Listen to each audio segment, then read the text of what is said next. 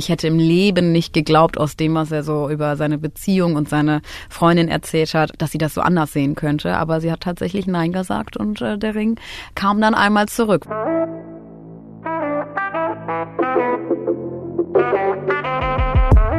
Hallo, wir sind Carolina Torres und Sarah Klöser von Bento.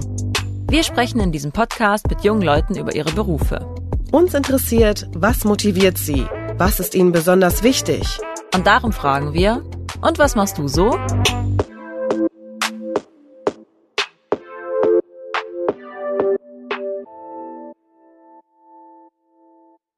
Diese Folge wird dir von der IKK Classic präsentiert. Du hast im Studium oder mit dem Berufseinstieg die Krankenkasse deiner Eltern übernommen, dann lohnt sich ein Check, ob sie noch das Richtige für dich ist. Die IKK Classic bietet zum Beispiel einen praktischen Service an. Die Online-Filiale. Hier kannst du rund um die Uhr Anträge downloaden, Bescheinigungen einreichen oder eine neue Gesundheitskarte anfordern. Noch besser wird's mit IKK Med, dem Online-Beratungsservice der IKK Classic. Wenn du zum Beispiel eine Auskunft zu einem Medikament, einer Reiseimpfung oder Allergien brauchst, dann kannst du medizinisches Fachpersonal unter einer kostenlosen Hotline oder per Videocall erreichen. Auch bei der Terminvereinbarung für den Haus- oder Facharzt hilft dir das IKK Med-Team. Richtig praktisch, oder? Erfahre mehr auf www.ikk-classic.de. Hallo, ich bin Sarah und ich wünsche allen und was machst du so Hörern ein frohes Weihnachtsfest. Stellvertretend natürlich auch von Caro und der gesamten Bento-Redaktion. Mir gegenüber sitzt heute Nora Auvermann. Nora ist 27 und kommt aus Hamburg. Schön, dass du da bist. Hallo Sarah, danke, dass ich da sein darf. Gerne.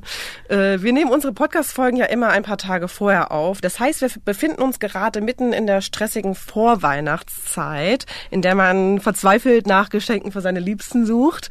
Und Nora bekommt da sozusagen ja jeden Tag bei der Arbeit zu spüren. Nora, was machst du so?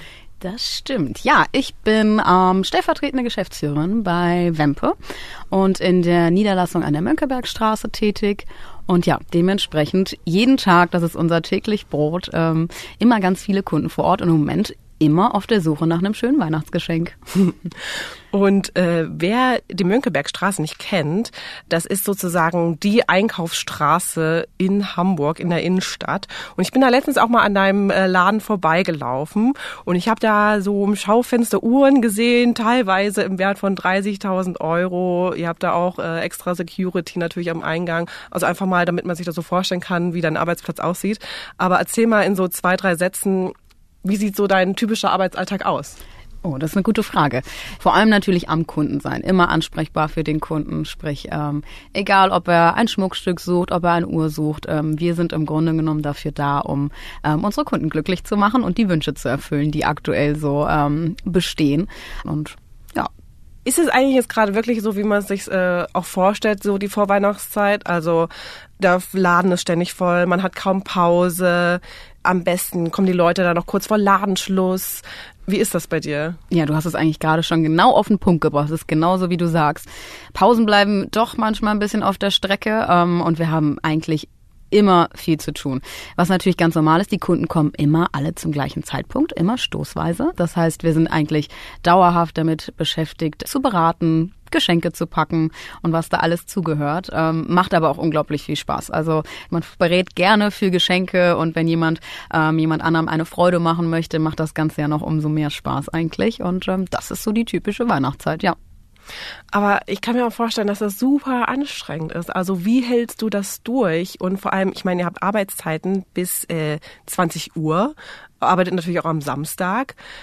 Wo bleibt da Zeit für dich? Und deine Geschenke für deine Liebsten? Also der Dezember, da ist keine Zeit für einen selber eigentlich, muss man ganz ehrlich sagen. Aber wenn man das mit Leib und Seele macht, und das tue ich definitiv, ist das eigentlich die coolste Zeit im Jahr, muss man wirklich so sagen. Ähm, ich habe da heute noch mit einer Kollegin drüber gesprochen. Eigentlich lieben wir genau das, dieses ständig unter Strom sein und von einem Gespräch ins nächste gehen und ähm, irgendwie, selbst wenn es ganz viele Kleinigkeiten sind, aber irgendwie ähm, ganz viele Geschenke zu packen und immer in, in Action zu sein, ist schon cool. Macht echt wirklich Spaß und wir äh, lieben das. Genau, an Weihnachten werden ja vor allem gerne so Uhren, Halsketten geschenkt. Also habe ich selber auch schon bekommen zu Weihnachten. Ne? Was meinst du, warum ist gerade Schmuck auch so ein beliebtes Geschenk? Oh, ich glaube, Schmuck ist einfach sehr emotional und so wie Schmuck funkelt, glaube ich, kann man ganz gut sagen, funkeln dann auch bei den Beschenkten oder bei der Beschenkten einfach äh, die Augen umso mehr. Und uns macht es deshalb natürlich viel Spaß, weil es ein emotionales Geschenk ist und ähm, derjenige sich einfach auch an dieses besondere Fest, diesen besonderen Anlass noch mehr erinnert, glaube ich, als wenn man was sehr Funktionales schenken würde. Also schenkt man gerne zu ja, ich sag mal Hochzeitstag, Weihnachten, ich glaube, wird gerne ähm, etwas in die Richtung geschenkt, ja. Was bedeutet vielleicht auch dir selber Schmuck? Trägst du den gerne? Ich trage sehr gerne Schmuck. Ich bin so eine kleine Schmuckelse, wie man das sagt. Ähm, immer gut dosiert, also es darf nicht zu viel sein, aber ähm, ich mag das sehr, sehr gerne, was ich tue, ja. Musst du das dann auch bei der Arbeit tragen? Nein, müssen nicht. Das auf gar keinen Fall. Ähm, aber es ist natürlich schön, es gehört schon dazu, weil der Kunde natürlich auch schaut, okay, was trägt mein Gegenüber? Und man wird oft darauf angesprochen, Mensch, die Kombination, die Sie da jetzt gerade an der Hand haben, an Ringen zum Beispiel, das würde ich mir aber auch gerne nochmal anschauen. Und der Kunde sieht ja auch einfach, okay, hat die Person ein Geschick dafür, kombiniert sie das gut, was sie trägt? Das muss ja nicht immer das sein, was derjenige dann aussucht, sondern einfach, dass er sich auch ähm, gut aufgehoben fühlt, indem er sieht, dass derjenige ein Händchen dafür hat, ne? dass ihm das wirklich liegt und ähm, er das mit Leidenschaft macht. Wenn ich mich jetzt so persönlich betrachte, ne? Oder du siehst mich ja jetzt auch. Ich selbst trage äh, wenig Schmuck. Wenn überhaupt, trage ich eigentlich auch immer nur eine und dieselbe Kette. Die hat jetzt auch nicht so viel gekostet, muss ich zugeben. Äh, Minimalismus ist ja auch ein bisschen im Trend, äh, muss man zugeben. Und du verkaufst ja jetzt schon was, also Schmuck. Also das braucht man ja jetzt nicht unbedingt. Ne? Warum brauchen Menschen Luxus? Warum brauchen Menschen Luxus? Ja, es ist eine gute Frage. Du hast auch eben schon äh, genau richtig gesagt, denn all das, was wir eigentlich tagtäglich verkaufen, braucht der Mensch nicht. Also nicht im Sinne von, man braucht es wirklich, sondern das sind Dinge nice to have und die einen irgendwie ja schon glücklich machen. Und ähm, ich glaube, gerade Schmuck und Uhren sind einfach ähm, ganz tolles Accessoire. Also man kann einen Look ähm, so unglaublich aufwerten mit einem schönen Schmuckstück und das muss gar keine ja mehrstelligen 1000 Euro ähm, Bereich fallen, das Ganze, sondern das geht ja einfach nur um den individuellen Charakter, um etwas, was einem so gut gefällt, dass man es einfach jeden Tag gerne anlegen möchte, egal ob es die Uhr ist, ob es ein Schmuckstück ist. Und das finde ich auch immer bei der Auswahl für den Kunden ganz wichtig. Wenn es keine hundertprozentige Entscheidung ist, dann sollte er das einfach lieber nicht kaufen. Das heißt, wir suchen so lange ähm, nach dem richtigen Schmuckstück oder der richtigen Uhr, bis es einfach 1000 Prozent sitzt und dass er sich jeden Tag darauf freuen kann, es zu tragen. Bist du da so ehrlich sozusagen? Weil, ja. Ja. Also ich finde, es gibt nichts Schlimmeres, als wenn man einem Verkaufsberater ähm, gegenüber sitzt, gegenüber steht. Und auch egal in welcher Branche, wenn man das Gefühl hat, dass derjenige einem unbedingt was verkaufen möchte, einem mehr oder weniger schon was auf zwängt, sage ich jetzt mal ganz übertrieben gesprochen. Ich glaube, wenn man da selber authentisch ist und der Kunde einen auch nach der persönlichen Meinung fragt, ich finde, dann darf man die persönliche Meinung auch sagen. Ähm, es ist natürlich ganz wichtig, dass im Endeffekt der Kunde oder die Kundin sich mit dem, was, was sie im Endeffekt aussuchen, wohlfühlt. Und das ist auch, finde ich, ein Satz, der ganz, ganz wichtig ist. Sie müssen sich damit wohlfühlen, egal was das im Endeffekt ist. Kann ja auch genauso in einer anderen Branche, kann ja auch ein Kleidungsstück sein oder so. Aber wenn ich mich darin nicht wiederfinde, wenn ich das nicht bin, finde ich, bringt das alles nichts. Also es muss einen glücklich machen, was man da aussucht. Und das finde ich ähm, ist ganz, ganz wichtig. Noch ein Hinweis in eigener Sache. Und was machst du so, kommt live auf die Bühne. Wir sind beim Podcast Festival im Februar dabei. Am 5.2. sind wir in der Urania in Berlin und am 27.2. treten wir in Hamburg im Schmidtchen-Theater auf. Tickets könnt ihr über www.podcastfestival.de kaufen. Wir freuen uns, wenn ihr dabei seid. Aber kam das schon mal vor, dass du so Dinge verkaufen musstest, wo du dachtest, boah, das ist so schrecklich, das kann man eigentlich gar nicht tragen? Ja, das kam mit Sicherheit schon mal vor, dass man persönlich gesagt hat, wie, wie kann man denn nur sowas entscheiden? Auch gerade gerade bei Uhren zum Beispiel gibt es, ja, ich sag mal Modelle, wo man sich selber so sagt, könntest du mir jetzt schenken, würde ich nicht unbedingt haben wollen. Aber dafür haben wir ja zum Glück alle ganz unterschiedliche Geschmäcker und sind auch vom Typ alle ganz unterschiedlich. Zu dem einen passt das wahnsinnig gut und zu dem anderen eben gar nicht. Mein persönlicher Geschmack spielt eh keine Rolle in der Geschichte. Aber solange das zu demjenigen passt, finde ich das also absolut in Ordnung. Dann soll er sich dafür unbedingt entscheiden. Mhm. Und es ist ja auch so ein bisschen eben ja die Kunst des Verkäufers, was an den Mann zu bringen, was er jetzt vielleicht nicht unbedingt weiß oder glaubt zu brauchen. Wie schaffst du das so sozusagen, die, die Leute da in diesen Zauber zu bringen? Du meintest es ja auch gerade, es ist so ein emotionales Ding. Ja, vor allem ist ganz, ganz wichtig, erstmal am Anfang herauszufinden, was möchte der Kunde eigentlich genau. Auf der einen Seite muss natürlich die Sympathie zwischen den beiden stimmen, ähm, auf der anderen Seite muss ich verstehen, was möchte mein Kunde. Und das muss ich mit ganz gezielten Fragen herausfinden. Und oft sind es aber auch Kunden, die gar nicht wissen, was sie eigentlich gern möchten. Ja, ich suche ein Schmuckstück.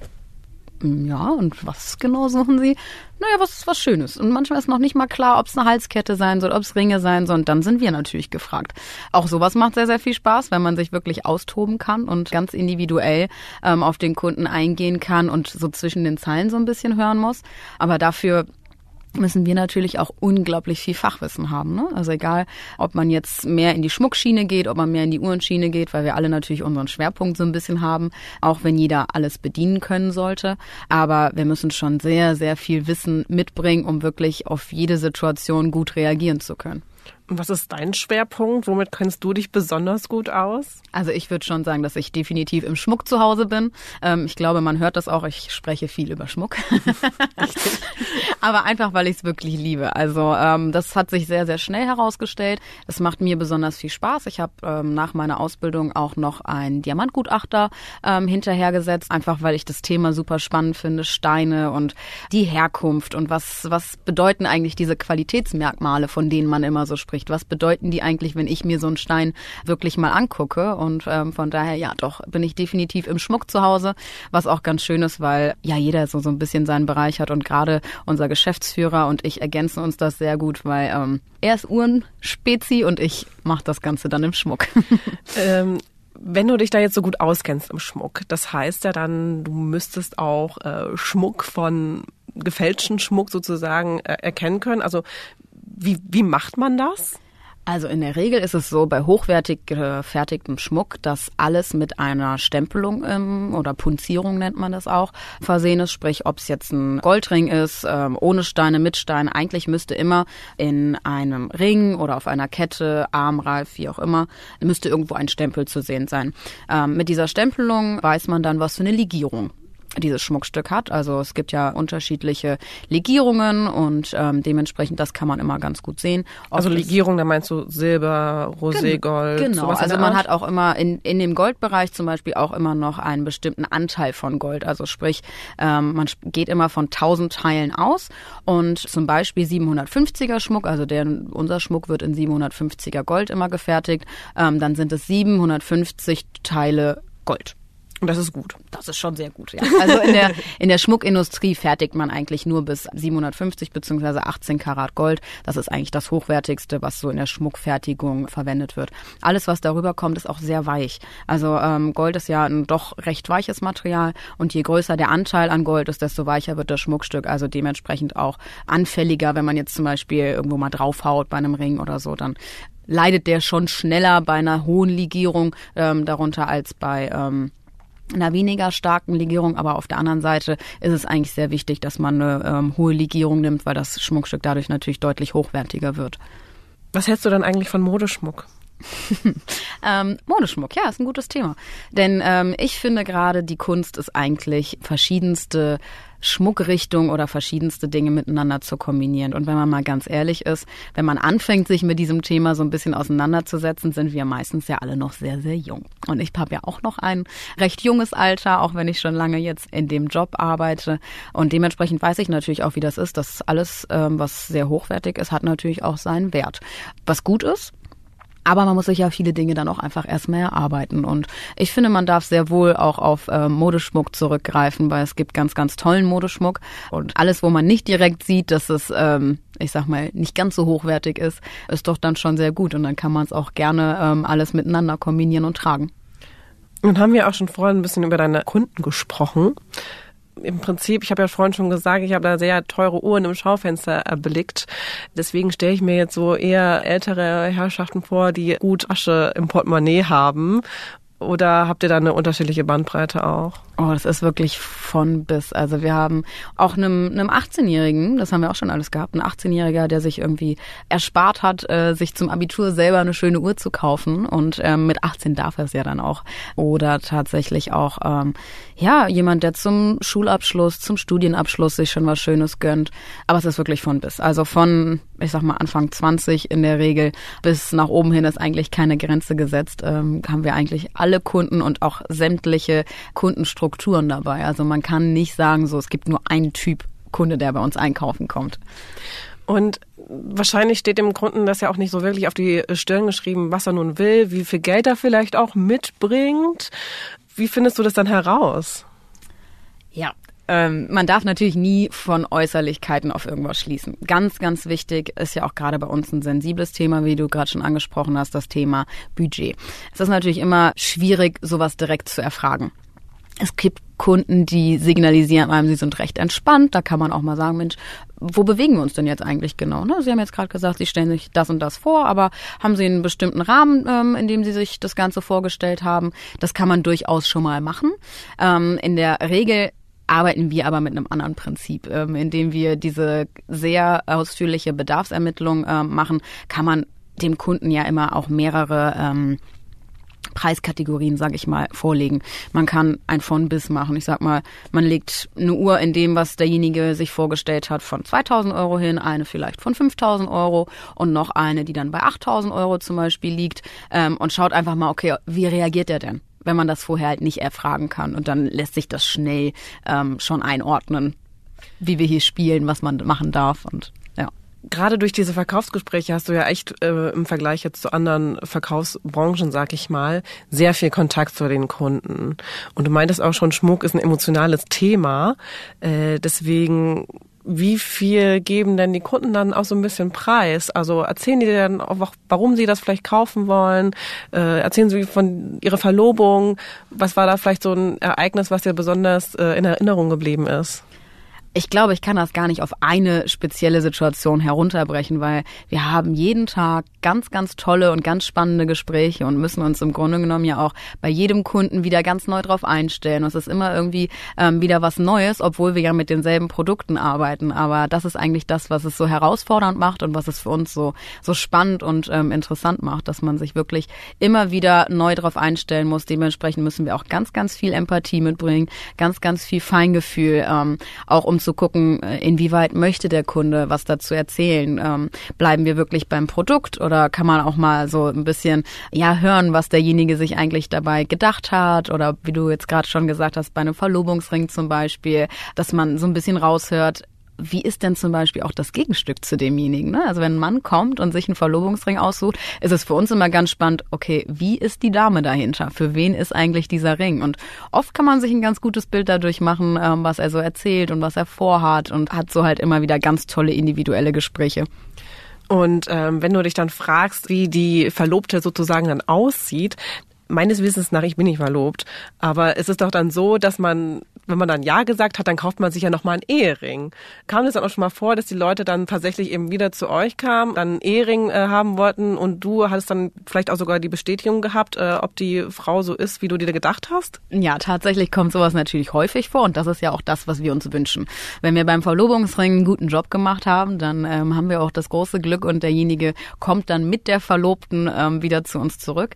Und ähm, das ist gerade tatsächlich am Samstag wieder passiert. Da ähm, hatte ich eine schöne Geschichte mit einem Verlobungsring. Ähm, er hat sich sehr, sehr viele Gedanken im Vorhinein gemacht, ob das alles so passt, ob wir den Ring noch mal ein bisschen umändern, noch mal was Eigenes machen.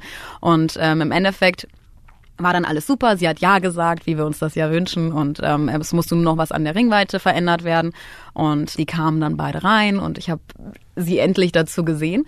Tatsächlich nicht ganz hundertprozentig, wie man sich das oder wie ich mir das vielleicht vorgestellt habe, aber kam schon sehr nah dran. Und ja, so sympathisch wie er war, war auch sie dann sehr sympathisch und wir haben direkt mal nach Trauringen geschaut und ähm, es war einfach irgendwie direkt ein ganz vertrautes Gespräch, weil ich so viel vorher über sie erfahren habe. Also es war, war ganz witzig und kann man sich vielleicht schlecht vorstellen, aber das ist so das, was es eigentlich schön macht, ne? Dass man ähm, vorher schon so viel über jemanden erfahren hat, dass man denjenigen gegenüberstehen hat und da direkt so eine Grundsympathie irgendwie vorhanden ist. Ja, das ist doch schön, wenn man da ein bisschen teilhaben kann an so einem Glück. Aber mal im Prinzip ja fast die Gegenfrage. Kam es dann auch mal vor, dass dann Verlobungsringe zurückgegeben worden sind? Ja, tatsächlich, das kommt nicht häufig vor, aber es kommt natürlich vor. Ja, sehr heikles Thema, muss man ja ganz ehrlich sagen. Es ist für denjenigen, glaube ich, so, ähm, das Schlimmste, was eigentlich passieren kann. Also da ist sehr viel Sensibilität und Feingefühl am Ende gefragt. Und ähm, ich hatte es auch, äh, ist noch gar nicht so lange her, bei einem Kunden, mit dem ich auch ja eigentlich auf einer ganz guten Ebene unterwegs war und er ähm, ganz viel vorher erzählt hat und ich hätte im Leben nicht geglaubt aus dem, was er so über seine Beziehung und seine Freundin erzählt hat, dass sie das so anders sehen könnte. Aber sie hat tatsächlich Nein gesagt und äh, der Ring kam dann einmal zurück. Wir suchen jetzt eine schöne Uhr für ihn aus. Oh Gott. Und äh, musstest du dann tatsächlich auch ein bisschen trösten? Ja, also ist natürlich immer ein bisschen schwierig. Ich glaube auch gerade Männer wollen das ja dann immer nicht so zeigen. Aber ich glaube, da kann man ganz, ganz viel mit Charme und Witz ähm, machen, um die Situation so angenehm irgendwie wie möglich zu machen für denjenigen. Ne? Weil ich denke, es ist schon schlimm genug. Man muss da also nicht so viele Fragen zu stellen, sondern man versucht einfach eine gute Grundstimmung zu schaffen, ähm, vielleicht ein bisschen bisschen für Lacher zu sorgen, damit derjenige sich dann doch ganz gut aufgehoben fühlt und nicht, nicht ja diese Blöße so geben muss, indem er da jetzt auch noch groß erzählen muss, ähm, warum, wieso, weshalb, ne? Aber dann sich eine Uhr zu kaufen, die einen daran erinnert? Oder musste das Geld auf jeden Fall irgendwie weg? Naja, im Grunde genommen ist es ja so, dass ähm, wir zwar Ware umtauschen, wenn sie nicht getragen ist, sowohl bei Uhren als auch ähm, Schmuckstücken, aber wir zahlen halt kein Geld aus. Wir arbeiten dann mit Gutschein oder mit anderer Ware und dementsprechend ähm, in dem Fall hat er jetzt seinem äh, Bruder dazu verholfen, dass er seiner Freundin ein schönes Geschenk machen kann und er, er sucht sich jetzt eine schöne Armbanduhr aus. Ja. Okay, dann ist auch nochmal halbwegs alles gut gegangen sozusagen. Ja. genau, du bist ja dieses Jahr zur stellvertretenden Geschäftsführerin befördert worden. Mhm. Äh, wie ist denn das jetzt für dich? Also ich habe gesagt, ne, du bist 27, äh, jetzt auf einmal sozusagen auf der anderen Seite zu stehen, äh, nicht mehr unbedingt angeleitet zu werden, sondern selber mal zu delegieren. Wie fühlt sich das an? Ich muss sagen, das hat sich für mich schon vor einigen Jahren herausgestellt, dass ich das unbedingt ähm, machen möchte. Und ich sehe mich gar nicht unbedingt auf der anderen Seite, sondern ich bin äh, Bindeglied, sage ich mal, zwischen Team und unserem Geschäftsführer. Von daher, mir macht es einfach unglaublich viel Spaß, noch mehr Hilfestellung leisten zu können, Hilfestellung leisten zu können, unterstützen zu können, ob jetzt gerade in einem Verkaufsgespräch, was gerade stattfindet, oder ob wir irgendwas vorbereiten können für einen Kunden, vielleicht auch mal was organisieren können, was wir nicht eingekauft haben und einfach noch ein bisschen mehr über die Grenzen ähm, hinaus arbeiten zu können. Und das so habe ich natürlich viel mehr Freiräume. Ähm, noch als wenn man jetzt, sage ich mal, als Verkaufsberater nur tätig ist. Dann muss man ja doch sich immer auch wieder das Go von jemandem holen und ähm, so kann ich ganz viel eigenverantwortlich machen und ja, das macht echt Spaß. Ist es auch sozusagen dann der Erfolg für dich, also befördert worden zu sein, oder reizt sich da schon eigentlich noch mehr eigentlich so der Verkauf? Es ist eine gute Mischung aus beidem, würde ich sagen. Also für mich ist ähm, im Verkauf ist man ja bei uns tatsächlich direkt tätig, sobald, sobald man die Ausbildung anfängt. Dadurch, dass wir eine ähm, duale Ausbildung machen, also sprich eigentlich immer nur ähm, für ja, ich sag mal, ich glaube zwei oder dreimal im Jahr ist man für zwei Wochen weg. Ansonsten, also zur Schule. Ansonsten ist man ja im Verkauf immer auf der Fläche. Das heißt, dementsprechend verkaufe ich ja schon ganz schön lange.